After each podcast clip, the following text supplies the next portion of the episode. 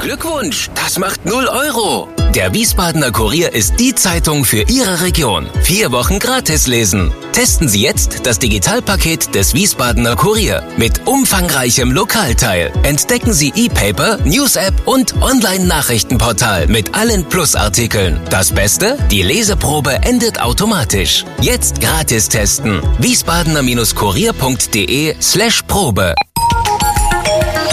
Wir sind VRM. Schröder trifft. Warum machen Sie, was Sie machen? Stefan Schröder, VRM-Chefredakteur, trifft in diesem Interview-Podcast spannende Gesprächspartner, die einen besonderen Lebenslauf, etwas Besonderes geschafft oder geschaffen haben. Willkommen zum Podcast Nummer 77 mit Philipp Selkirk. Philipp Rattrei-Selkirk, Jahrgang 1964, verheiratet, ein Kind. Hallo, Herr Selkirk. Guten Morgen, Herr Schröder. Vielen Dank für die Einladung. Philipp Selkirk ist Filmemacher und sitzt derzeit in, habe ich das richtig verstanden, Storil. In Estoril, ganz genau. In Estoril, ja. in der Nähe von Lissabon, ganz genau. Genau. Ja, und damit fängt die Geschichte schon an, kompliziert zu werden. Wo lebt eigentlich Philipp Selkirk? Das ist eine gute Frage, Herr Schröder. Ähm, die, die stelle ich mir selbst immer wieder. ähm, es ist natürlich jetzt durch Corona noch etwas komplexer geworden. Ähm, wir, wir leben, also wenn ich sage wir, dann meine kleine Familie, wir leben in New York, aber waren jetzt seit einigen Monaten nicht mehr dort, weil New York hat sich leider auch nicht gerade zum Besten ähm, entwickelt. Ähm, aber es ist immer noch ein, ein Standbein, ein wichtiges Standbein äh, für die Familie und, und für den Job. Ähm, aber wir sind auch sehr, sehr viel in Europa, ähm, haben längere Zeit in Paris verbracht, sind immer noch dort. Der kleine Balthasar wurde dort, dort geboren im American Hospital. Also wir versuchen immer die, die Brücke, die Atlantikbrücke aufrechtzuerhalten. Und ähm, ja, das beantwortet eigentlich die Frage. Wir sind äh, viel in Spanien, weil es dort Projekte gibt. Ähm, Spanien ist ähm, eines, eines meiner Lieblingsstandorte und Länder in, in Europa ähm, familienbedingt und jobbedingt und äh, einfach mentalitätsbedingt. Ähm, und momentan sind wir in Portugal, weil ähm, ich an einem sehr spannenden Projekt arbeite. Ein, äh, ich nenne es mal Covid-Projekt, hat sich in den letzten Monaten entwickelt. Ähm, hat glücklicherweise nichts mit Covid zu tun, aber hat, hat sich jetzt einfach entwickelt über die ganzen ähm, Zoom-Gespräche hinweg und so weiter und so fort. Ähm, und zwar geht es dabei um Ian Fleming, den, ähm, den James Bond Schriftsteller. Vater, Vater von James Bond sozusagen, ganz genau. Ähm, und ich weiß nicht, soll ich, soll ich kurz darüber. Vielleicht kommen wir, darauf kommen wir am Schluss zu sprechen. Wir brauchen ja einen Cliffhanger. Ne? Sie sind ja ein erfahrener Producer. Äh, ich hätte jetzt gedacht, Storil, äh, eine Badestadt, ein Badeort oder der berühmte Rennkurs hätte sie gereizt, aber da kommen wir vielleicht nachher nochmal drauf. Wir ja. müssen was zu ihrer Biografie erzählen, denn äh, anders als man vermuten könnte, haben sie äh, von Haus aus gar nichts mit der iberischen Halbinsel zu tun, sondern sie sind in England geboren als Sohn eines Schotten und einer Österreicherin und so ein bisschen Siebenbürgen kommt da auch noch mit rein. Können Sie das mhm. irgendwie erklären? Fangen wir mit dem Letzteren an. Siebenbürgen ist, ist mein, mein ähm, mütterlicher Großvater und ähm, der stammte aus dieser Region, hat aber auch schon seit Kindesbeinen an ähm, sein, seine, sein Leben in Berlin verbracht. Ah ja. Und, ähm, und dort äh, hat er meine Großmutter kennengelernt in Berlin. Ähm, ja, äh, meine Mutter ist Österreicherin, ganz, ganz genau. Zwar in Deutschland geboren, aber ist Österreicherin und ähm, mittlerweile naturalisierte Britin, ähm, weil sie meinen Vater in Spanien kennengelernt hat, in, in Menorca, in den späten 50er Jahren, also 56, 57 muss es gewesen sein. Und da im Grunde genommen, darf ich sehr leicht berichtigen, da, da gibt es schon den, den, den Kontakt zur Iberischen ja. Halbinsel. Ähm, also, äh, die haben sich dort kennengelernt in Menorca, haben dort einige Jahre verbracht. Mein Bruder ist dort geboren. Und, ähm, und es gab eigentlich immer, immer einen starken Bezug zum, zum Land. Also dann weniger zu den Balearen, das hat sich ein bisschen aufgedröselt später, aber dann Madrid und, und äh, Andalusien und so weiter und so fort, für mich zumindest. Zu, zu welchem Land hält, nur mal nebenbei gefragt, hält Philipp Selkirk dann bei einer Fußball-Europameisterschaft?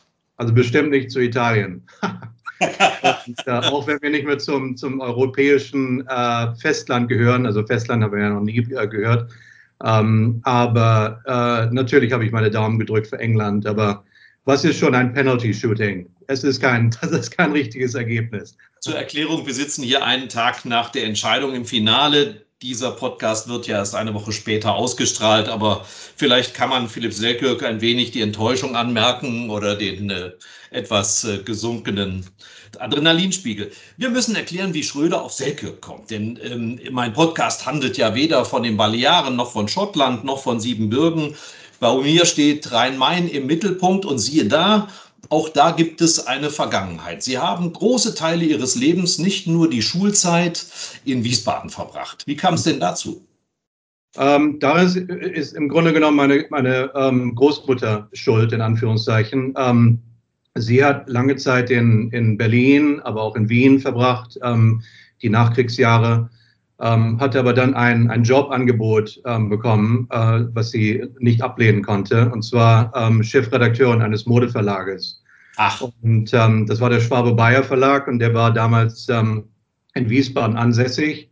Wiesbaden war ja eine der wenigen Städte, muss ich Ihnen nicht erklären, die, die nach dem Krieg äh, äh, größtenteils intakt war, ja. äh, geschützt von den Alliierten, die natürlich ähm, äh, sich sehr wohlfühlten in Wiesbaden, ähm, speziell die Amerikaner natürlich in dem Fall. Und ähm, ja, und das hat meine Großmutter und meine Mutter im Grunde, im Grunde genommen nach, nach Wiesbaden geführt. Und ähm, ich bin zwar in England geboren, aber nach wenigen Jahren, es war nicht meine Entscheidung, ähm, äh, wurden die Koffer gepackt und, und man zog um nach Wiesbaden. Und äh, ja, und da bin ich aufgewachsen. Das ist im Grunde genommen so die Kurve. Ähm, Großmutter von Wien nach Wiesbaden, und, ähm, und ja, Sie haben vollkommen recht. Also die Schule habe ich hier verbracht, nicht hier in Wiesbaden natürlich. Und ähm, viele spannende, sehr schöne Jahre. Wir kommen nachher nochmal drauf, dass Sie auch die entscheidenden beruflichen Schritte, würde ich mal behaupten, in Wiesbaden unternommen haben. Und ähm, es gibt auch Hinweise, dass Sie immer noch Wurzeln in Wiesbaden verspüren. Gibt es aus der Zeit noch Schulfreunde, Bekanntschaften, Beziehungen? Wenige, wenige. Ähm, und äh, ich, ich, denke mal, das hat sich einfach daraus entwickelt, dass, dass viele meiner Freunde einfach auch weggezogen sind und wie ja. ich. Und äh, aber ähm, eine, eine sehr liebe Freundin der Familie mittlerweile, Patentante meiner, meines Sohnes, lebt in Wiesbaden, Katrin Wintermeyer. Und ähm, äh, ja, also pff, es gibt einige, nicht viele. Und, äh, aber es gibt einen Bezug zu Wiesbaden, weil Wiesbaden ist, äh, auch das muss ich Ihnen nicht erklären, ist eine wunderschöne Stadt und, und von daher, es zieht uns immer wieder mal nach Wiesbaden, sei es, äh, weil ich meine Ärzte dort besuchen möchte, weil ich denen am meisten traue oder ähm, weil es in der so Nähe des Rheingaus ist. noch gar nicht. das stimmt. Oder weil es in der Nähe des Rheingaus ist. Oder es gibt, es gibt viele Gründe. Und es ist natürlich sehr zentral und es äh, ist aber auch jobbedingt, ähm, weil ein, ein äh, sehr gutes Partnerunternehmen von uns in Wiesbaden ansässig ist, Magenta. Und, ähm, und die sind top professionell und, und äh, können es eben auch mit, mit vielen internationalen Unternehmen aufnehmen und äh, sind sehr deutsch genau, präzise. Und von daher zieht es mich, äh, mich auch deswegen dort nach Wiesbaden. Also es gibt mehrere Gründe. Klar, wir müssen einen äh, kleinen Schritt zurück machen. Sie sind äh, nach der Schulausbildung zum Studium dann anderswo hingegangen. In Wiesbaden zu studieren war zu der Zeit ja kaum möglich, ist heute ein bisschen besser. Aber Sie haben auch Fächer gewählt, äh, auf die man nicht gleich kommt, wenn man Ihren Beruf heute sieht. Sie haben Geschichte und Philosophie studiert, unter anderem auch in Wien. Was hat Sie gereizt? War das die Mutter, die, die Herkunft oder warum kommt, ja. geht man nach Wien?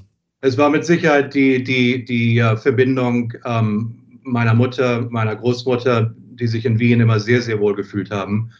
Und ich bin schon zu Schulzeiten, bin ich nach Wien, habe ich meine Koffer gepackt und, und habe Wien äh, ergründet und äh, ähm, habe die Stadt geliebt. Und von daher, ich hatte ähm, nicht den Zwang oder das, es war kein Muss für mich, ähm, äh, Militärdienst zu leisten. Also von daher mhm. habe ich mir immer eingeredet, die, die 15 oder 18 Monate, die ähm, habe ich jetzt gespart und, und die werde ich jetzt in, an, an einem Ort verbringen, ähm, wo ich anderes lernen kann. Und ähm, ich war damals sehr planlos. Ich meine, was hat man schon mit 19, 20?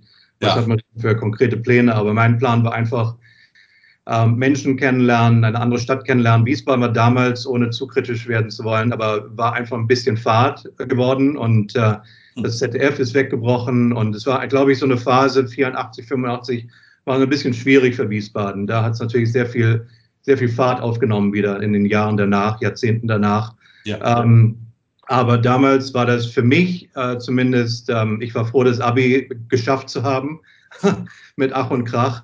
Auf welcher Schule waren Sie? Ich war Gutenberg, Gutenberg Gymnasium. Und, ja. ähm, und habe cleverweise, das war sicherlich das Smarteste, was ich getan habe, ähm, Sport und Englisch als mein, mein meine stärksten ähm, Kurse zu wählen. Ähm, nichtsdestotrotz, also Schule war nicht für mich äh, geschaffen, also weiß Gott nicht. Und, und von daher bin ich, glaube ich, vor der Präsentation der Abi-Zeugnisse bin ich schon ähm, auf dem Weg nach Wien gewesen. Und ähm, ja, ich habe Geschichte und Philosophie studiert, aber auch nicht wirklich ernsthaft, Herr Schröder. Also ich habe ich hab mich eingeschrieben und ähm, habe mich dann... Sind Sie Riesenrad gefahren auf dem Prater oder was haben Sie da gemacht? Das habe ich, glaube ich, nie getan. Nein, aber ich glaube, wenn Sie mich äh, vor ein paar Jahren noch, als mein Gedächtnis noch, noch besser war als heute, ähm, hätte ich Ihnen sicherlich einiges über die Kaffeehäuser erzählen können. Und äh, nein, ich habe sehr viele, sehr interessante, sehr spaßige äh, Menschen kennengelernt. Und ich glaube, das war wirklich eine, eine interessante Schule. Also ja. klar, man, man, man, man dachte damals vielleicht, wenn ich Mann sagte, sage, dann, dann meine ich hier Freunde, Familie und wie auch immer. Die dachten wahrscheinlich, das war vertane Zeit, aber im, in Retrospektive war es äh, sehr, sehr wichtig für mich. Und ähm, ich muss aber sagen, nach ungefähr zwei Jahren ähm, habe ich einfach das Bedürfnis gehabt, aus diesem Wien, was sehr, sehr auch sehr langsam war das Leben. Äh, wir sprechen von 86, 87. Es war im Grunde genommen Sackgasse damals wie Wien, wie Sie sich vorstellen können, zwei Jahre vor, vor Fall des, ähm, des Eisernen Vorhangs. Und, ähm, und ich wollte einfach, ich hatte den Drang, äh, äh, etwas, ja, wie soll ich sagen, mehr Fahrt zu haben in meinem Leben. Und deswegen entschied ich mich dann nach Berlin zu gehen. Ja. Ähm, das war nicht so ganz falsch.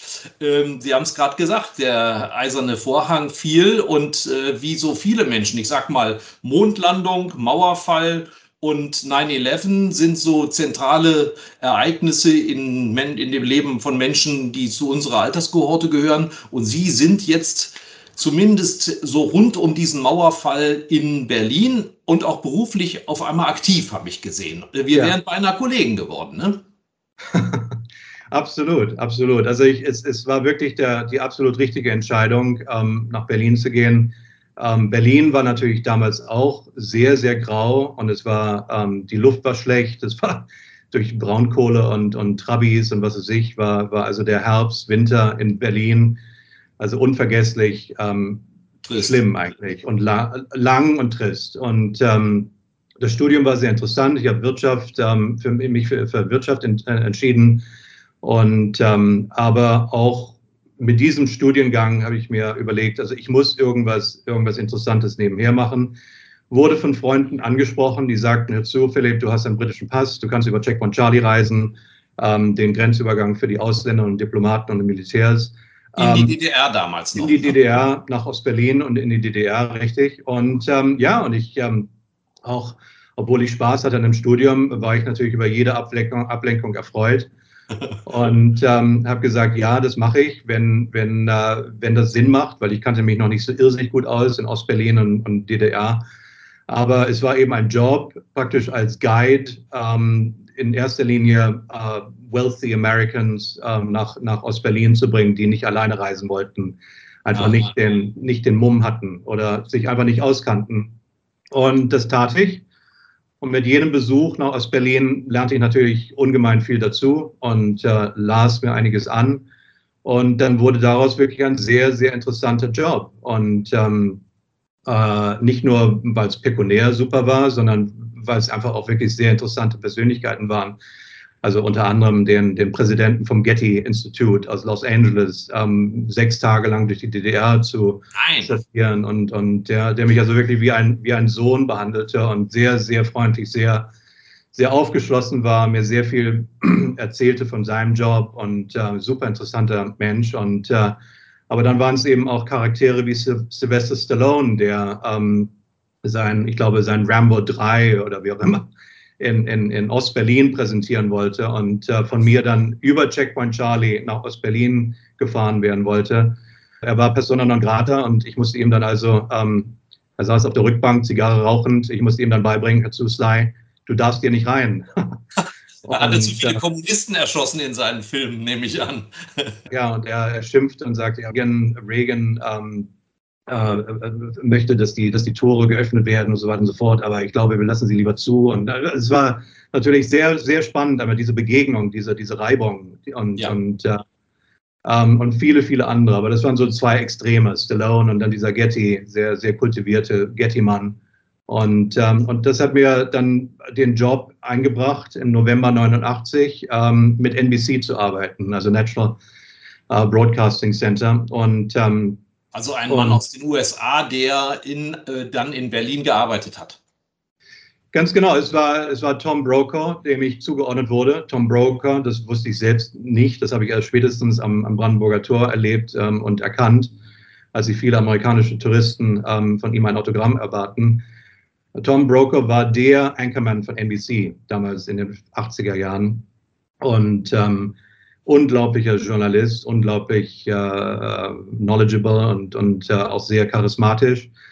Und der berichtete eben vom Brandenburger Tor. Und ich wurde am 7. November ähm, angerufen, ob ich den Job machen möchte. Wie gesagt, äh, Ablenkungen waren mir immer sehr recht. Und äh, ich habe ja gesagt. Und dieser Job dauerte dann, ich weiß nicht, vier, fünf Wochen, habe ich, glaube ich, für NBC gearbeitet und ähm, ja. äh, ihnen geholfen, den Korrespondenten und äh, recherchiert alles, alles Mögliche habe ich, habe ich mit denen erlebt. Ähm, den großen Auftritt von Kohl in, in Dresden war es, glaube ich, Anfang Dezember erlebt. Also ähm, es war schon, war schon unglaublich, auf welche Art und Weise ich die, den Mauerfall erleben durfte. Also wir waren bei der Pressekonferenz am Abend dabei mit Schabowski.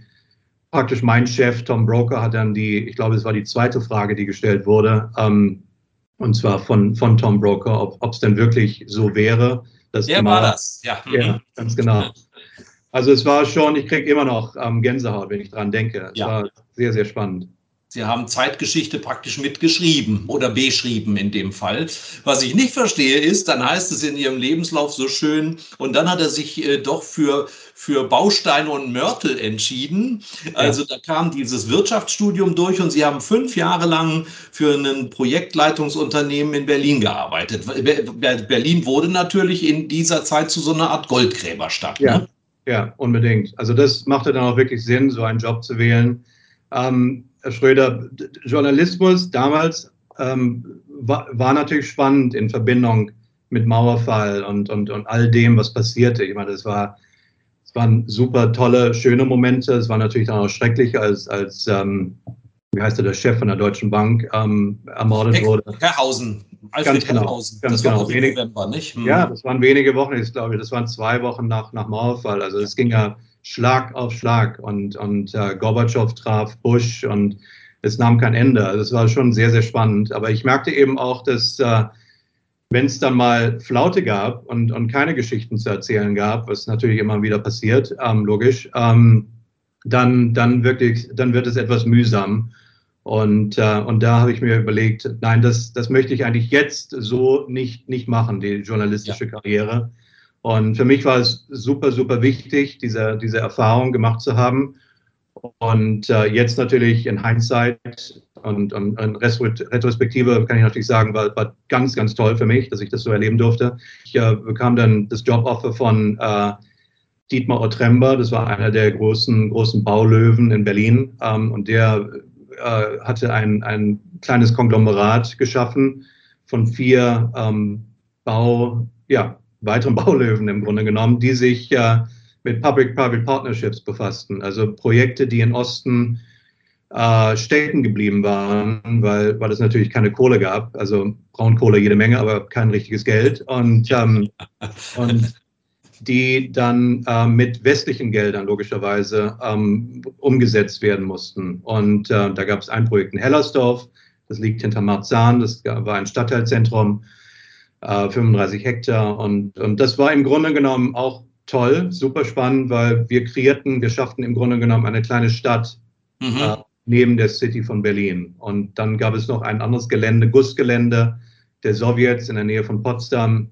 Und das ähm, entwickelten wir auch. Also Industrie, nein, nicht industriell, wie heißt es, äh, kommerziell, ja. also Gewerbe und, und äh, ganz genau, und äh, Residences. Also von daher, das war super, super spannend. Und dann später habe ich für ein Immobilienunternehmen gearbeitet, ähm, äh, Hohenlohe Banghart, ähm, nah. Und ähm, aber dann nach fünf Jahren habe ich mich entschieden, jetzt Cut. Und was ist, what's next? ja, und da hat sie eine andere Stadt gereizt, eine Filmstadt, ne? Babelsberg. Ähm, sie sind mit, wie heißt er, Dieter Geisler. Dieter Geisler in Verbindung gekommen, auch in, auf eine andere Art Projektentwickler, der sich sehr stark eben mit Film und Regie beschäftigt. Da, hat, der sie, hat der Sie auf die Idee gebracht, sich damit zu beschäftigen, mit dieser Materie? Ähm, ich hatte, ich hatte dann, wie gesagt, als ich noch in der Immobilienbranche tätig war, hatte ich meine Fühler ausgestreckt, mit Freunden und Freunden von Freunden gesprochen und die sagten, okay, hör zu, ich, äh, wir stellen dir einige Leute vor und äh, mach das Beste draus. Und ähm, ähm, fast forward, ich, ich hatte dann also ein, ein, ein Joboffer von Dieter Geisler, bekannt durch die unendliche Geschichte und diverse andere. Er hat, er hat für Visconti gearbeitet, also wirklich ein sehr renommierter ähm, ähm, Produzent und Regisseur. Also er hat die Geschichte, die unendliche Geschichte von Michael Ende verfilmt, ne? Ganz genau, ganz genau, richtig. Ähm, und äh, ich glaube, Petersen war daran beteiligt und Eichinger. Ich glaube, die drei, die drei haben das damals äh, umgesetzt. Also wirklich ja, großer Stoff. Und, großes äh, Kino, äh, ja. Großes Kino. Und ähm, ja, und ich hatte also dann das große Glück, ähm, dass er äh, ja diesen, diesen, wie soll ich sagen, den Horizont, den weiten Horizont hatte, dass er sagt, okay, ich nehme diesen Immobilien ähm, äh, Arbeitenden äh, in, mein, in mein Revier und, ja. äh, und ich habe dann im Grunde genommen, er war sehr viel auf Reisen, Dieter Geisler, sehr, sehr viel auf Reisen und nahm mich nicht immer mit, sondern äh, stieg also in das Flugzeug wie andere ins Taxi und ähm, im Grunde genommen musste ich mir selbst sehr viel aneignen. Aber er gab mir diese, diese, diese Plattform und ähm, er war sehr großzügig ähm, stellte mir viele Leute vor und, äh, und hatte aber dann leider Gottes einen finanziellen ähm, Einbruch. Und, ähm, und das ist natürlich toll für mich. Äh, kurz nachdem ich, ungefähr ein Dreivierteljahr nachdem ich anfing bei ihm. Und musste dann also wieder frisch auf die Suche gehen und fand dann äh, die Taunus-Film in Wiesbaden. Und das war eben ironisch, ja. sehr, sehr ironisch. Back to the Roots. Back to the Roots. Und, und es ging also wieder zurück nach Wiesbaden. Wer hätte das gedacht? Und ähm, das war damals Wolfgang Grass, der, der die, der die ähm, Taunus-Film äh, führte, leider nicht mehr unter uns. Ähm, und äh, auch er war super, super großzügig. Ich wollte immer nach Cannes, nicht wegen der Sonne, nicht wegen des Strandes, sondern wegen der MIP-TV, äh, wegen der Fernsehmärkte, die dort stattgefunden hatten ja. oder haben. Und, ähm, und da habe ich dann wirklich sehr, sehr viel dazugelernt. Und, äh, Erzählen Sie uns Ahnungslosen mal, was Filmgeschäft bedeutet. Was haben Sie bei Geisler genau gelernt? Was macht man da? Und was ist dann bei Taunus Film passiert, ne, die ja so ein bisschen Reminiszenz auch sind an die große Geschichte der Wiesbadener Filmstadt? Was, was konkret haben Sie gemacht? Waren Sie ein männliches Script-Girl oder haben Sie äh, sich um die Promis gekümmert oder mussten Sie ähm, die Schauspieler coachen oder was, ja. was war Ihr Job? Ähm, also bei Geistler hat, hat, hat, sich, wie gesagt, das war, das war eine interessante und wichtige Schule für mich. Ähm, konkret für mich wurde es eigentlich erst dann mit, mit Taunus Film Wolfgang Gras. Und die waren sehr interessiert an Koproduktionen mit, mit den Engländern, mit den Amerikanern, mit Kanadiern. Und, äh, und da habe ich mich im Grunde genommen reingearbeitet. Also Grass hat mich, hat mich äh, quasi gefüttert und sagt, okay, das sind so die Ideen. Und äh, Selkirk, machen Sie was draus. Gehen Sie nach Cannes, äh, schmieden Sie Kontakte und, und halten Sie Ausschau nach Unternehmen, die interessiert sind, mit uns ähm, Projekte zu stemmen. Und wir sprechen also von Feature-Films, also von Spielfilmen. Also jetzt keine, keine absolut unabhängigen Produktionen für äh, ein paar hunderttausend, sondern es waren schon Millionen, aber wir reden jetzt nicht von 20, 30, 40, 50 Millionen oder noch mehr, sondern eher im mittleren Bereich. Und es war sehr witzig eigentlich, weil ich lernte bei der Taunus Film Uwe Boll kennen. Und ähm, Uwe Boll war auch fest angestellt bei der Taunus Film. Und der aus hat Mainz, im Grunde ne? genommen, aus Mainz, genau, ganz genau. Und, ähm, und der hat im Grunde genommen ähnliche Überlegungen angestrengt und, und auch seinen eigenen Fonds aufgestellt und so weiter und so fort und brauchte eben Gelder äh, von anderen, von anderen Partnern, um die Filme zu stemmen. Und ähm, das jetzt in äh, Kurzfassung, äh, das war im Grunde genommen das, was ich tat. Ich habe Kontakte aufgebaut mit, mit äh, kanadischen, amerikanischen, englischen Unternehmen. Was mich dann eigentlich mehr interessierte, immer mehr, ähm, war die dokumentarische Schiene. Aber da wollen Sie vielleicht konkret. Ja, genau. Vielen Dank, aber die Überleitung ist mir zu früh. Uwe Boll ist ja jetzt nicht unbedingt als äh, exquisiter Star und äh, filigraner Produzent oder Regisseur bekannt. Dieser Film Heart of America, der handelte von einem Massaker in einer Schule. Das war ja zu der Zeit auch leider schon aktuell. Er ist ja später auch durch Horrorfilme und ähnliches bekannt geworden. Äh, jetzt ist er in Deutschland deshalb umstritten, weil er äh, überlegt hat, das, äh, das Drama, die Tragödie, die hm. Attentate genau. von Hanau zu verfilmen. Haben Sie das mitbekommen? Ich habe davon gelesen. Ich habe davon gelesen und das ist, äh, ja, das ist typisch Uwe, dass ja. so ein Thema aufgreift und dass es so aufgreift, wie, ja, wie, wie, wie, wie es viele kritisieren.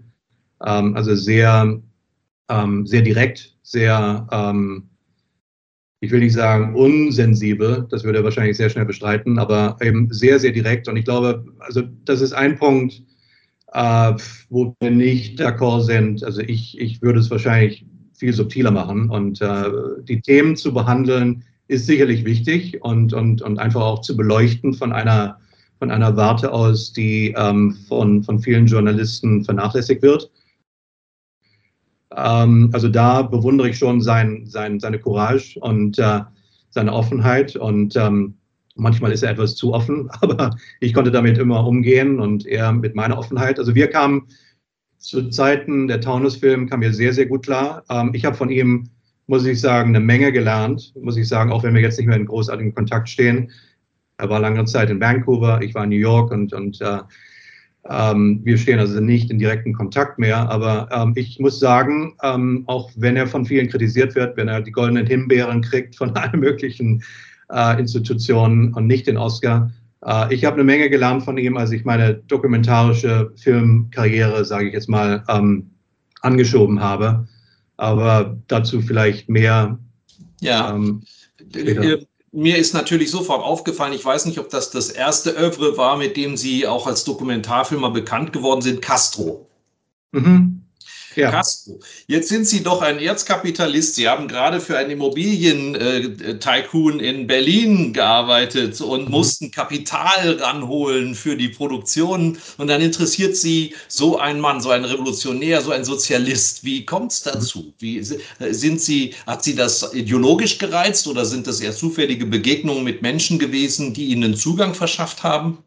Im Grunde genommen alles, Herr Schröder. Also die, alle, all die Punkte, die Sie genannt haben. Also diese, diese Persönlichkeit hat mich schon immer gereizt. Also ich weiß nicht, wann das begann, aber ich, ich äh, fand, Fidel Castro war, war einfach eine, eine unglaubliche Erscheinung. Ich glaube, niemand wird das äh, verneinen. Ja. Ich arbeitete noch bei der Taunus Film, ähm, war aber schon bestrebt, im Grunde genommen meine eigene Firma äh, zu, zu äh, gründen.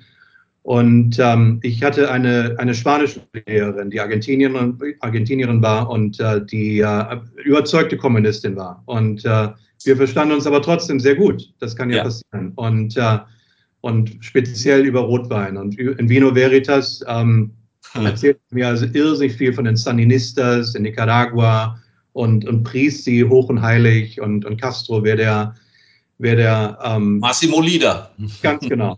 Und ich sagte, hör zu, ähm, wir machen einen Film über ihn. Und äh, du hast mich überzeugt, dieser Mann ist definitiv äh, eine, ein, ein Film wert. Und ich machte dann meine Recherche und ich merkte dann eben auch sehr schnell, tats tatsächlich waren eben wirklich sehr, sehr wenige Filme gemacht worden über, über Castro. Ähm, eigentlich immer viel mehr über Che Guevara. Und siehe da, ich lernte dann also die Tochter von Che Guevara kennen in, in Deutschland.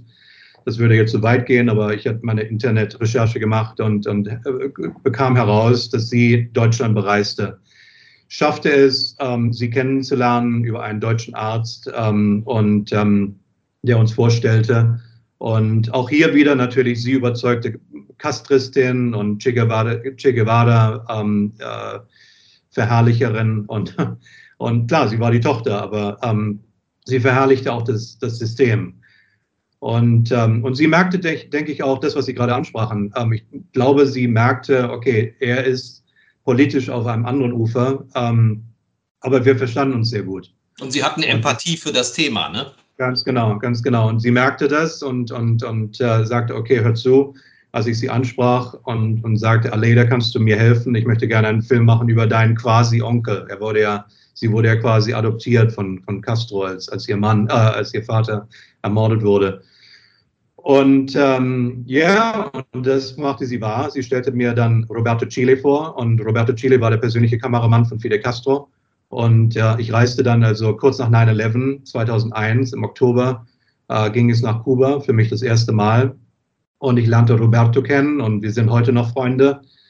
Und er sagte, okay, Philipp, ich finde das Projekt super. Ähm, ich hatte ihm ganz offen gesagt dazu, wir machen einen Film, aber dieser Film muss zumindest neutral, auch wenn das natürlich auch schwierig ist, aber yeah. muss objektiv, neutral, whatever und, und balanced sein. Und ähm, er fand das gut. Und, äh, und über einen Rum oder zwei haben wir dann also ein Arrangement gefunden. Und er sagte, wenn ich die Zeit habe und nicht mit meinem Boss, sprich Fidel Castro, unterwegs bin, ähm, bin ich mit dir unterwegs. Und das war natürlich unglaublich. Und ähm, auf diese Art und Weise konnte ich dann äh, sehr viel Material generieren, schon, schon beim ersten Besuch und beim zweiten Besuch ähm, natürlich noch mehr und sehr viel Archivmaterial konnte ich aus dem Staatsrat der, der Kubaner ähm, äh, bekommen. Dieses im Grunde genommen alleine gestemmt, habe meine Fühler ausgestreckt nach, nach TV-Sendern und das war für mich total neu, aber das war im Grunde genommen basierte auf dem, was ich vorher gelernt hatte bei den Mit-TVs, ja. Mitcoms in Cannes und ähm, in New Orleans und whatever, wo die ganzen Märkte stattfanden. Und ähm, ja, und siehe da, eines Tages klingelte das Telefon und RT, ähm, Bayerischer Rundfunk war dran und die hatten dann das, das Interesse und äh, wollten diesen Film machen mit mir und haben, haben ihn dann auch gemacht. Haben Sie Castro denn persönlich erlebt und kennengelernt in ja. der Zeit? Ja, ja, einige Male, einige Male. Aber ehrlich, wie, wie ich bin, ich habe ihn nicht interviewt, ähm, bin ihm mhm. einige Male begegnet, was, was super spannend war. Ich habe seinen Bruder Raúl interviewt, ähm, aber ihn selbst nicht, weil Fidel hat also Interviews wirklich sehr, sehr sorgfältig ausgesucht und ähm, hat im Grunde genommen, ich als Engländer, der in Deutschland lebte, war für ihn unwichtig, kann ich fast sagen, weil er wollte US-Amerikaner haben, die ihn interviewen. Also Kevin Costner, ähm, Oliver Stone, der mhm. der dann nach Kuba kam. Als ich mit meinem Film fertig war, kam Stone nach Kuba. Ja. Und, ähm, und dann waren noch einige andere dort. Namen sind mir jetzt entfallen, aber es waren vorwiegend US-Amerikaner, mit denen er sich be beschäftigt hat. Interessant, ne? Und, aber was, was im Grunde, ja, was, was, was irgendwie Sinn machte. Und ähm, klar, ich war immer super interessiert und, und, und habe immer aufs Telefon gestarrt und hoffte, dass es irgendwann klingelt und dass, dass dann irgendjemand sagt, okay, jetzt bist du dran und du darfst mit ihm sprechen. Aber ich glaube, wirklich, ganz ehrlich, ähm, es war vielleicht besser so, dass ich nicht mit ihm direkt mhm. ähm, dieses Interview führte, weil wenn Sie, ich, ich äh, schätze Oliver Stone sehr, ein super, super, super Produzent und Regisseur. Ähm, aber da hat er den großen Fehler gemacht mit seinem Film El Comandante, dass er sich zu sehr hat einwickeln lassen von Castro. Und ja. äh, er musste alle Fragen vorlegen, er musste alle das ganze Filmmaterial vorlegen. Es war Was? im Grunde genommen zensiert von den Kubanern und sie glauben es kaum, aber mein Film wurde nicht zensiert von den Kubanern. Ja, das wäre aber ihr Schicksal gewesen, wenn sie ein Interview bekommen hätten und dann hätte man sie eben wie alle anderen auch als Embedded Journalist bezeichnet, nicht? Also ja. nur zu seinen Bedingungen. Was sie jetzt auszeichnet, ist ja eine unglaubliche Bandbreite. Ich mache einen Riesensprung. Einer ihrer letzten Filme handelt von Polo, ja, The Perfect Match. Und diese mhm. Bandbreite, ich meine, das, dazwischen liegen fast äh, zwei Jahrzehnte, aber da sind ja auch unendlich viele andere Produkte, die sie gemacht haben, Monographien über schnelle Autos vor allen Dingen, Maserati, 100 Jahre alt, Mille Miglia, eine legendäre Rallye durch Italien, äh, aber auch äh, über eine, eine Uhr, über Uhrenfabrik, glaube ich, Chopard oder eine, ja. eine ganz, ein ganz tolles Anwesen in Argentinien. Ähm, Wie gehen Sie vor? Also erstmal haben Sie natürlich geschildert, auch andeutungsweise, Sie müssen ja das, was Sie herstellen, auch irgendwie hinterher vermarkten, denn nur von Luft und Liebe und Celluloid oder äh, von MBs lebt man ja nicht. Da haben Sie hm. auch sehr viel mit öffentlich-rechtlichen Sendern schon zu tun gehabt. Äh, gehen Sie so vor, dass Sie sagen, ich habe ein Filmprojekt und ich fange ich fang das nicht an, bevor ich nicht weiß, wie es finanziert ist? Oder stellen Sie auch schon mal was auf Verdacht her und gehen dann erst rum und suchen Ihre Abnehmer? Also ich merke, Sie kennen sich sehr gut aus, weil im Grunde genommen haben Sie die Bandbreite ganz gut äh, dargestellt. Also es ist alles, alles ist drin. Also ich äh, versuche mich auch hier kurz zu fassen, am Anfang, als ich mit RT und BR und ZDF und, und whatever produziert habe, war es so, dass ich an die herangetreten bin und äh, gesagt habe, ich habe ein Thema, ich habe einen Stoff und ich habe ich hab einen guten Zugang, wie, zum Beispiel Castro oder Bhutto. Benazir Bhutto war natürlich auch sehr, ja, sehr exklusiv. Und, die ähm, pakistanische Premierministerin, die ähm, auch einem Attentat zum Opfer gefallen ist. Ne? Richtig. Kurz nachdem ich den, fertig, den Film fertiggestellt hatte äh, die ich äh, etliche Stunden habe interviewen dürfen. Ja. Ähm, also es ist so, dass ich äh, das Projekt gepitcht habe, den Sendern gegenüber, auf gut Deutsch ähm, präsentiert und vorgestellt habe und verkauft habe sozusagen.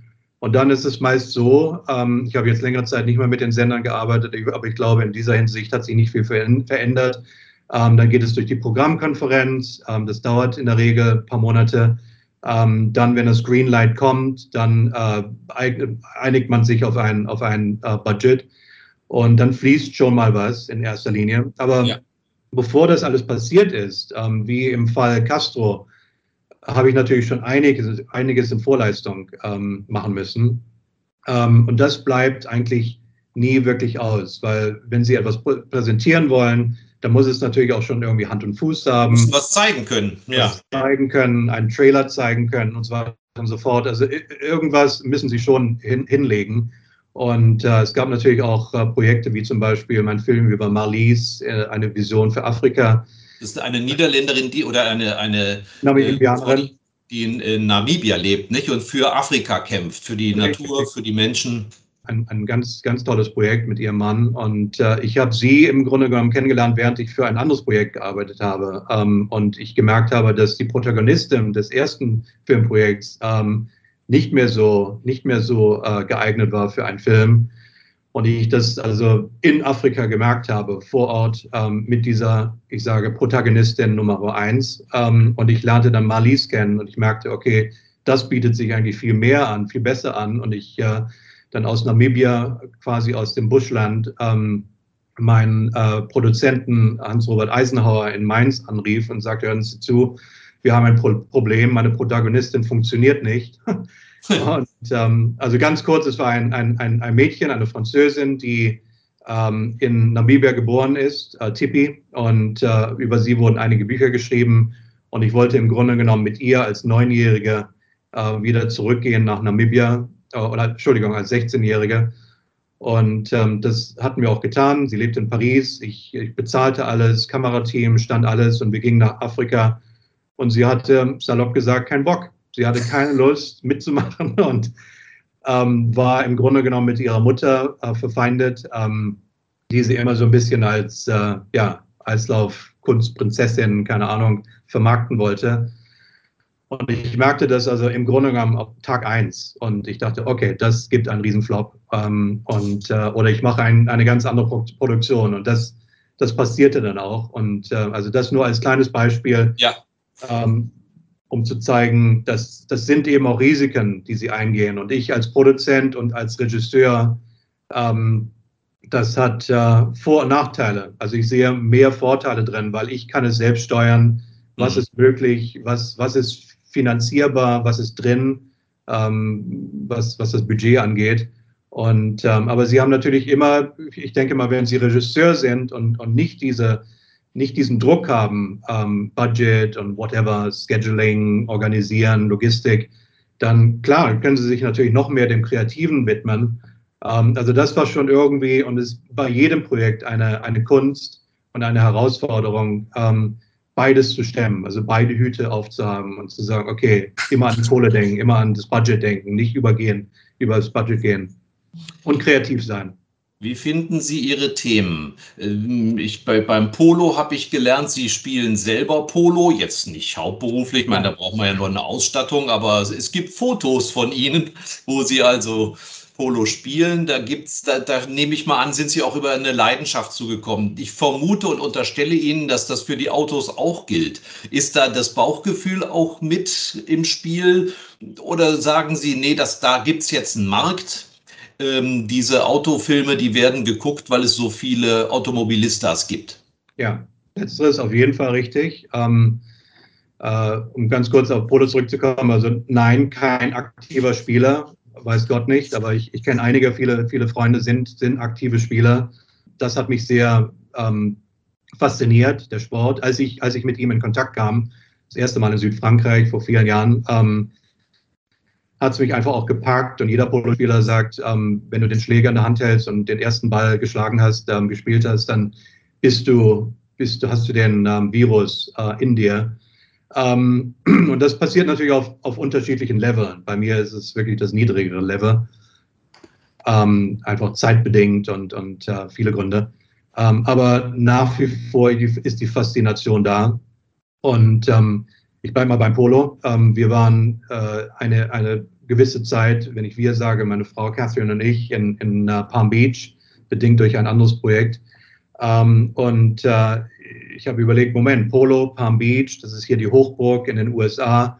Ähm, ich äh, werde mal mit XYZ Kontakt aufnehmen, habe das auch getan und habe dann also sehr, sehr schnell festgestellt, dass dieser, dass dieser Herr ähm, der sehr viele Jahre, um nicht zu sagen Jahrzehnte, eigentlich sein ganzes Leben lang, 70 Jahre lang mit Polo in Verbindung stand, ähm, hervorragende Kontakte hatte und, und, selbst Präsident war von der US Polo Association, die auch in Palm Beach ansässig ist. Und, ähm, und dann haben wir uns sehr, sehr schnell geeinigt auf äh, die Herangehensweise, eben einen Film zu machen über den Polosport in den USA, mhm. ähm, was aber dann eben auch so ähm, im Grunde genommen so breit ist, das Thema, dass man natürlich logischerweise auch die Geschichte des Polosports im Allgemeinen generell beleuchten muss. Und das habe ich getan. Und dann natürlich auch den englischen Polosport, der sehr, sehr wichtig war und ist. Und den argentinischen Polosport, weil die Argentinier die besten Spieler sind. Also von daher habe ich im Grunde genommen ein, ist ein, ein Wunsch in Erfüllung gegangen, weil ich ja viele, viele Jahre, sehr viele Jahre einen Film über Polo machen wollte. Und ich war dann eben zum richtigen Zeitpunkt ähm, am richtigen Ort. Damit wir das auch wissen, wo wird solch ein Film dann hinterher gezeigt? Und mittlerweile ist es eben wirklich sehr spannend für den Filmemacher, weil es ist eben nicht nur, und das sage ich jetzt nicht negativ oder abfällig, nicht nur ein TV-Sender wie RT oder BR oder whatever. Äh, ich bin sehr, sehr stolz, dass ich mit den Sendern meinen mein Start machen durfte. Ähm, die haben sehr viel Vertrauen in meine, meine Arbeit gehabt, obwohl ich wirklich ein Neuling war. Und, ähm, aber das geht natürlich jetzt in den letzten Jahren, hat sich das einfach sehr, sehr stark entwickelt, sehr international entwickelt. Und ähm, also auch Arte ähm, vermarkten ihre Filme mittlerweile viel mehr außerhalb ihrer, ihrer eigentlichen Region. Ja. Ähm, sei es Deutschland, Frankreich, whatever, Europa, sondern ähm, die bringen ihre, ihre Filme natürlich jetzt auch in den internationalen Vertrieb. Ähm, das sind die Sender. Und dann gibt es eben natürlich auch sehr, sehr viele Streaming-Plattformen mittlerweile. Streaming-Plattformen sind Netflix, Amazon Studios, ähm, Apple, mittlerweile Disney. Also sehr viele große Sender. NBC hat, hat seinen eigenen Streaming-Plattform ähm, und, und, und. Und das ist im Grunde genommen, das ist sehr spannend für den Filmemacher, weil wer ist mein richtiger Partner und wer, wer könnte sich für meinen Stoff interessieren?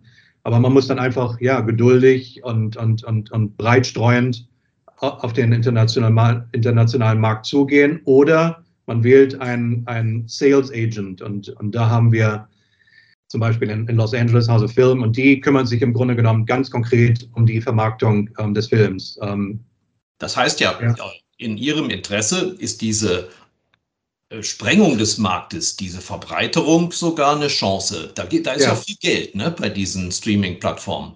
Ja, ganz genau. Also das, das bedeutet jetzt nicht, dass es super einfach ist, dass, dass jeder, jeder Stoff genommen wird. Die haben schon ihre Algorithmen und ähm, die gehen da sehr, sehr streng und genau vor. Und, und manchmal wundert man sich, wenn man Netflix ähm, anstellt, anschaltet und man denkt sich, oh Gott, Äh, wo finde ich was für mich? Und, und, und dann gibt es natürlich wieder so große Highlights wie The Crown oder, oder natürlich House of Cards zu Beginn der Netflix-Ära. Ähm, aber Sie haben vollkommen recht, das, das birgt immense Chancen. Und, ähm, aber man muss natürlich wirklich auch aktiv dran sein und dranbleiben. Und, und das ist nicht jeder, nicht jeder Firmemacher ist dafür geschaffen. Ich brauche Partner, die, die mir dabei behilflich sind. Aber sie müssen schon ein Gefühl dafür haben, zu sagen, okay, das muss jetzt natürlich auch irgendwie ein, ein, ein, eine Schublade finden und, und möglichst äh, nicht in dieser Schublade bleiben, sondern, sondern äh, geschaut werden und gestreamt werden und gesendet und so weiter. Aber dann gibt es eben auch Partner, wie Maserati zum Beispiel, die, äh, an die ich herangegangen bin vor ein paar Jahren. Ähm, das ist jetzt acht oder neun Jahre her. Und ich den CEO, den, den Chef, äh, ein, ein Deutscher, äh, äh ein Deutscher ähm, Hans-Joachim Wester, ich hab, hatte ihn darauf hingewiesen, Sie werden in zwei Jahren ein, ein, ein 100-jähriges Jubiläum haben. Wollen Sie nicht, brauchen Sie nicht einen Film? Und er ist sofort darauf angesprungen und äh, hat mich mit seinem Marketing, italienischen Marketingleiter ähm, Luca Dal Monte in Verbindung gebracht.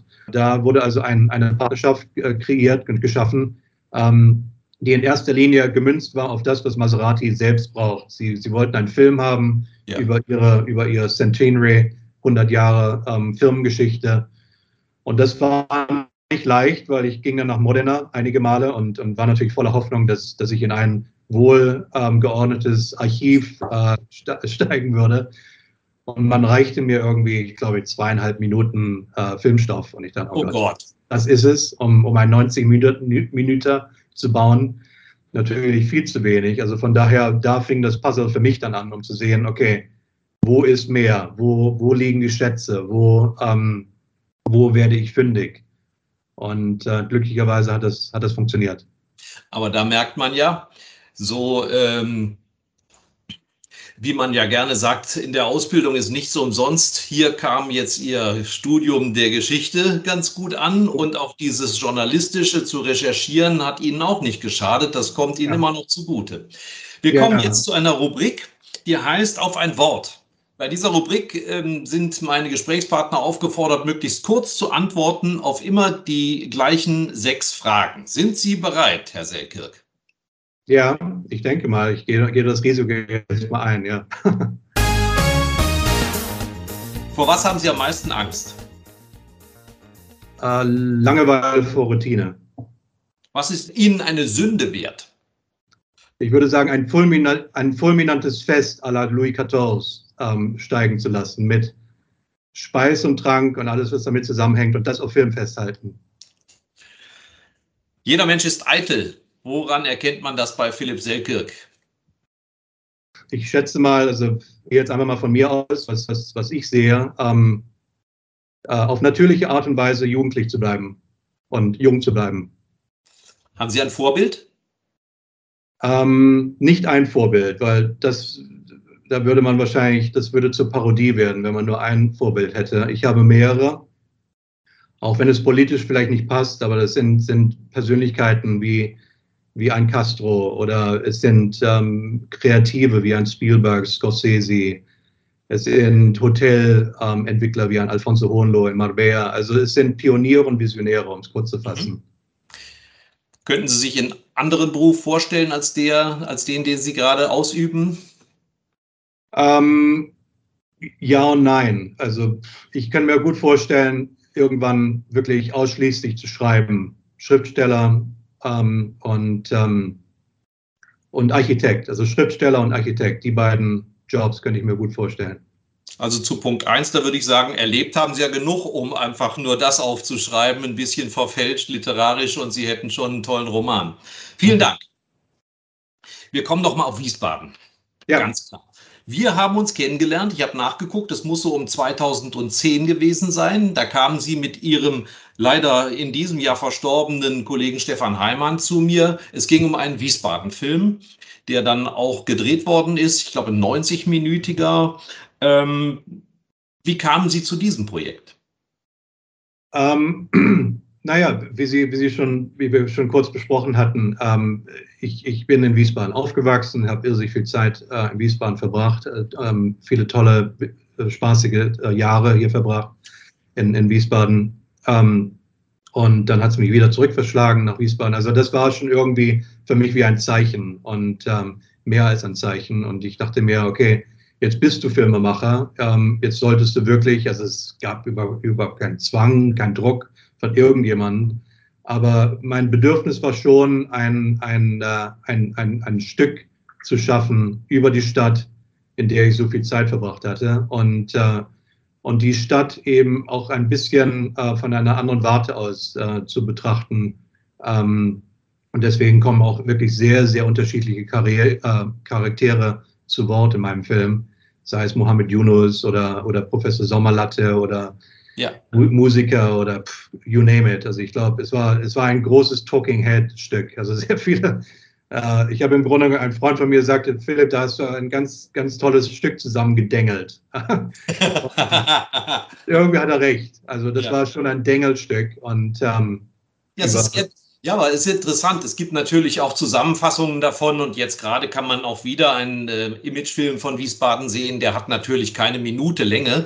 Es ist bei Ihnen mal wieder der Dokumentarfilmer auch durchgekommen, weil Sie, wenn Sie die Menschen reden lassen, sprechen die für sich und über diese Stadt und nicht nur äh, die allerschönsten Bilder von äh, Rheingau-Hügeln und Kurhaus und ähnliches. War das, war das unbewusst oder äh, war das eine ganz bewusste äh, handwerkliche Maßnahme? Also ich, ich, ich hatte einfach den Wunsch, Wiesbaden so darzustellen, wie ich es selbst kennengelernt habe. Also ähm, eben natürlich den Rheingau, in, in, in, wie er leibt und lebt und, und, und äh, wie man ihn am liebsten ähm, erlebt. Und äh, logischerweise das Opelbad und, und, und die Stadt selbst. Ähm, dann eben auch, nehmen wir diesen indischen äh, Restaurateur, ähm, der am Geisberg seinen sein, sein Laden hatte. Ich weiß nicht, ob er noch existiert. Ähm, und ähm, äh, wo ich auch ein- und ausging. Und, und ich, ich, ich fand es einfach wichtig, einfach auch zu, zu zeigen, ähm, was passiert äh, nebst Kurhaus und äh, Theater und Casino und, und whatever. Eben diese Stationen, die immer wieder von der Stadt Wiesbaden vermarktet wurden. Und, ähm, und das war ein Projekt, was ich, was ich damals dem Oberbürgermeister Helmut Müller ähm, vorgestellt hatte. Und ähm, mit Stefan Heimer natürlich. Und ähm, äh, und der sprang sehr, sehr schnell darauf an, als wir ihm sagten, hören Sie zu, Herr Müller, wir, wir können Ihnen äh, diesen Film äh, bauen, dengeln. Und äh, wir können Ihnen aber auch diese, diese, wie soll ich sagen, Tranchen produzieren. Also Wiesbaden und Wirtschaft, Wiesbaden und Tourismus, Wiesbaden und Sport und so weiter und so fort. Und das fand er sehr spannend.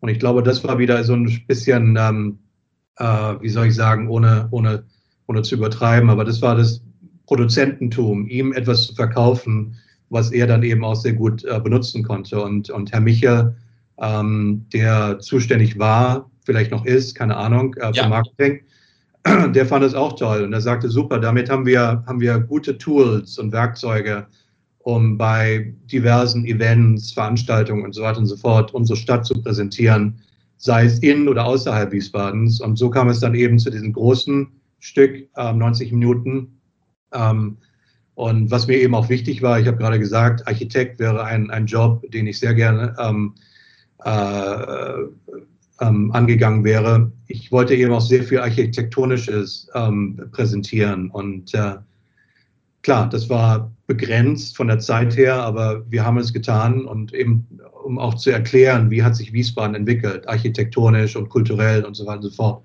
ohne, ohne großartig ja, ähm, ja, bibliothekarisch zu werden und, und zu trocken. Das bringt mich natürlich auf den Gedanken, Sie sind Globetrotter. Wir haben eingangs erwähnt, wo Sie überall gewohnt haben und wo Sie auch leben und wo Sie sich wie selbstverständlich auch bewegen. Was ist für Sie dann Heimat? Heimat ist, wo meine kleine Familie ist. Das ist, das ist Heimat. Und ähm, also Heimat kann in New York sein, war in New York, ähm, ist es momentan weniger. Jetzt ist es wieder Europa.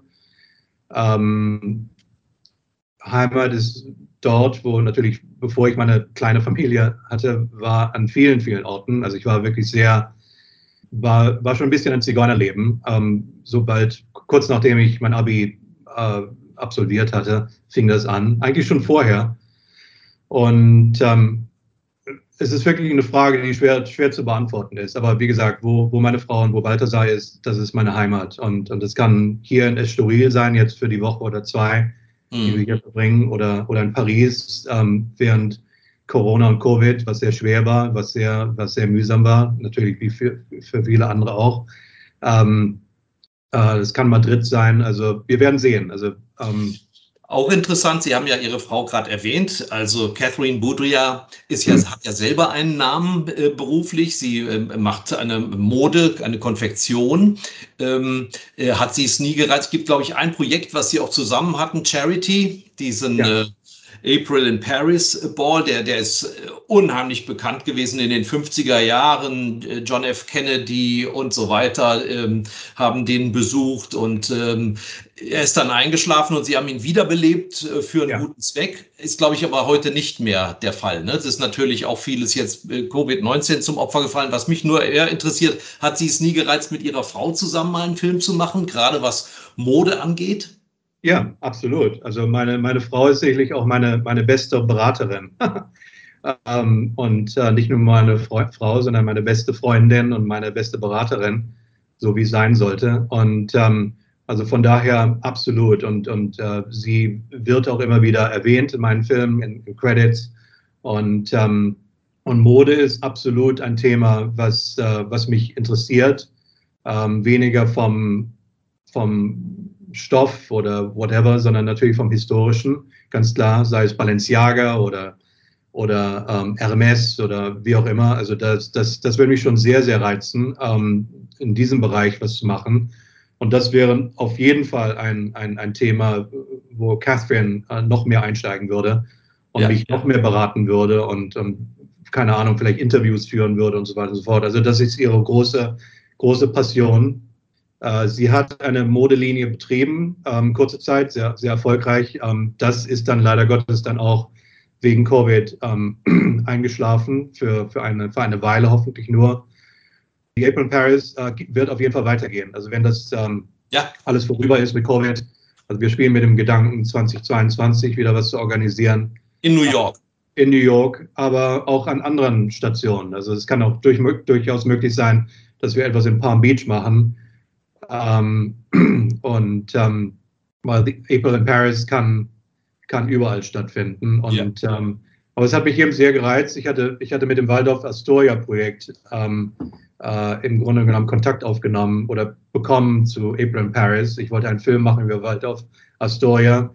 Ähm, dieser Plan wurde zunichte gemacht, weil die Chinesen dann plötzlich das Waldorf Astoria Hotel in, in New York gekauft haben und damit das Management komplett ausgetauscht wurde. Das war also mein Glück, dass, dass in dem Moment, ähm, als ich schon relativ weit fortgeschritten war, ähm, dass es dann leider sterben musste, das Projekt. Ähm, passiert immer wieder sowas, logischerweise. Ja.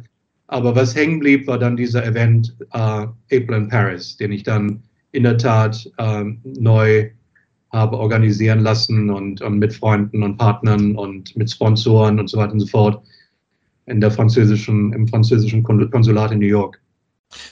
Der Zweck war diesmal, äh, dem World Wildlife Fund Geld zuzuführen und auch Klimaschutzprojekten.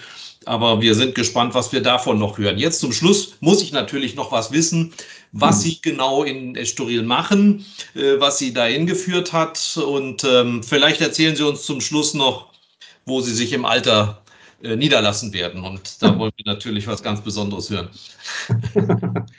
Ähm, Im Grunde genommen beantwortet das eine Frage, die Sie früher, vorher schon gestellt haben. Woher beziehen Sie Ihre Themen? Ähm, ich beziehe sie meistens aus Unterhaltung, Gesprächen, sei es über einen Drink oder Lunch oder whatever mit, mit Freunden oder, oder Menschen, die ich kennenlerne über Freunde, die mich auf Ideen bringen. Und ähm, und im vergangenen Jahr war es eben auch wieder so, dass wir ähm, zwar über Zoom und whatever ähm, Gespräche geführt haben mit, mit Freunden ähm, und äh, die in, in Portugal leben, in Estoril und äh, die mich darauf aufmerksam gemacht haben, dass Estoril eben wirklich ein sehr interessantes Pflaster ist. Und ähm, äh, was damit zusammenhängt, dass, äh, dass es eine, eine, eine Spion- und Agentenhochburg war in den späten 30er Jahren und 40er Jahren während des Zweiten Weltkrieges. Portugal war neutral, äh, wurde von Salazar ähm, geführt und ähm, Es gingen Deutsche und, und Alliierte ein und aus in, in Lissabon und, und Estoril, Kaschkaisch. Und, ähm, und ja, und es war eben auch ein Ian Fleming, Engländer, Etonian, der ähm, aktiv war für das Naval Intelligence Corps und der mit seinem Boss, äh, Admiral Godfrey, nach Estoril ging 1941. Und hier, wo ich jetzt bin, im Hotel Palacio in Estoril, ähm, wohnte und ähm, natürlich diverse äh, Persönlichkeiten kennenlernte und, ähm, und hier im Grunde genommen inspiriert wurde für sein Casino Royale. Ja. Ähm, sein, sein, sein, erster, sein erster Roman, der vor, ähm, mache ich die Mathematik jetzt richtig, ich glaube vor 80 Jahren, nächstes Jahr 80 Jahren geschrieben wurde. Ähm, nein, 70, Entschuldigung, ähm, 1952 geschrieben, nächstes Jahr Jubiläum 70 ist.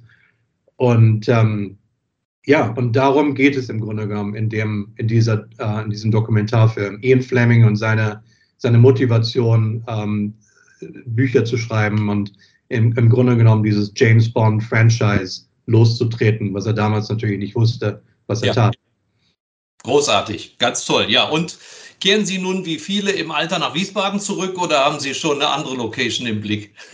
Also wenn ich meine Ärzte besuchen darf in Wiesbaden, dann ja, ähm, wobei es in Spanien auch sehr viele sehr gute Ärzte gibt und natürlich auch in New York. Also von daher, ich bin mal selbst sehr gespannt. Ich glaube, was Catherine und ich und Balthasar, denke ich auch, sehr gerne hätten, wäre diese Brücke, diese Atlantikbrücke nach wie vor aufrechtzuerhalten, dass man sagt, okay, wir, wir haben etwas und wenn es nur was Kleines ist in, in, in den Staaten, ja. Ähm, und äh, viele Städte bieten sich da nicht an. Es ist natürlich in erster Linie New York, ähm, Palm Beach hat sich sehr gut entwickelt, aber Los Angeles wäre zu, zu weit weg von Europa. Mhm. Ähm, und dann Spanien äh, ist schon ein, ein, hat schon die meisten Pluspunkte ähm, gewonnen auf, auf unserer Seite. Also von daher, vielleicht besuchen Sie uns dann hier in ja, Spanien. Genau, für ein Projekt. Genau, genau, oder mehr. Philipp Selke, vielen Dank für das Gespräch und alles Gute für Ihre Projekte. Ich danke Ihnen, Herr Schröder. Alles Gute Ihnen. Bis bald hoffentlich. Das war die heutige Ausgabe von Schröder trifft, unserem Interview-Podcast mit Stefan Schröder, VRM-Chefredakteur. Ihr wollt noch mehr spannende Geschichten, Reportagen und News aus eurer Region? Dann probiert doch einfach mal unser Plus-Angebot aus. Einfach reinklicken unter vrm-abo.de slash podcast. Ein Angebot der VRM.